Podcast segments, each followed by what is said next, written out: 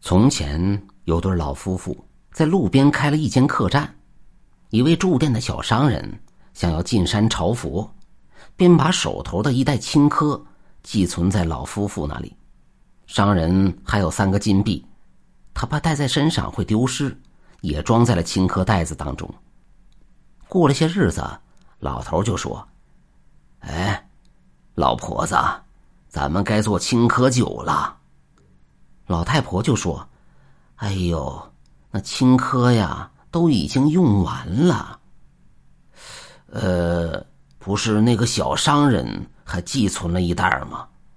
等他回来的时候还他就好了。”老头馋的没办法，就想出了这个主意。老太婆就把青稞倒了出来，准备做酒。突然，叮当的几声，从青稞里滚出三个黄澄澄的金币。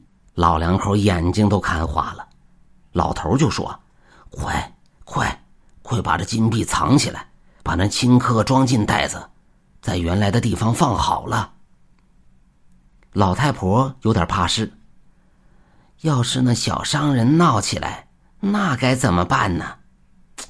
你笨蛋呢！只要我们两个不认账，连魔鬼也没有办法。过了些日子。小商人回来了，在青稞里找不到三个金币，便去问那老两口。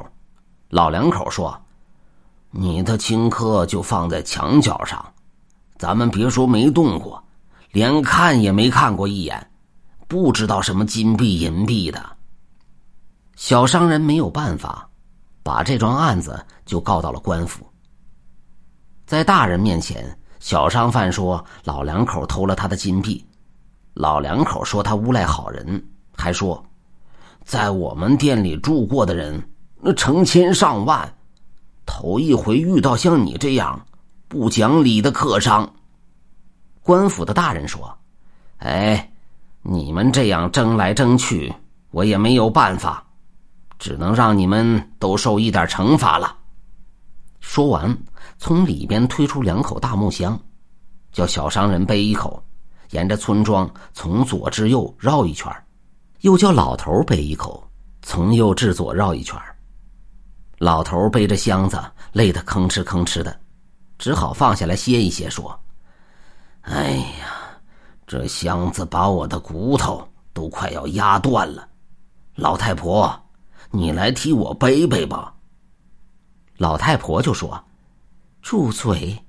都是你说拿了金币。”连魔鬼都不知道，才弄得这个下场。再说，小商人背着箱子走了一段路，也是累得满头大汗，一边走一边叹气的说：“哎，我信任这两个店主，才把金币放在青稞里，没想到，他们竟是这么昧良心的人。”老两口和小商人背着箱子，一前一后的回到了官府。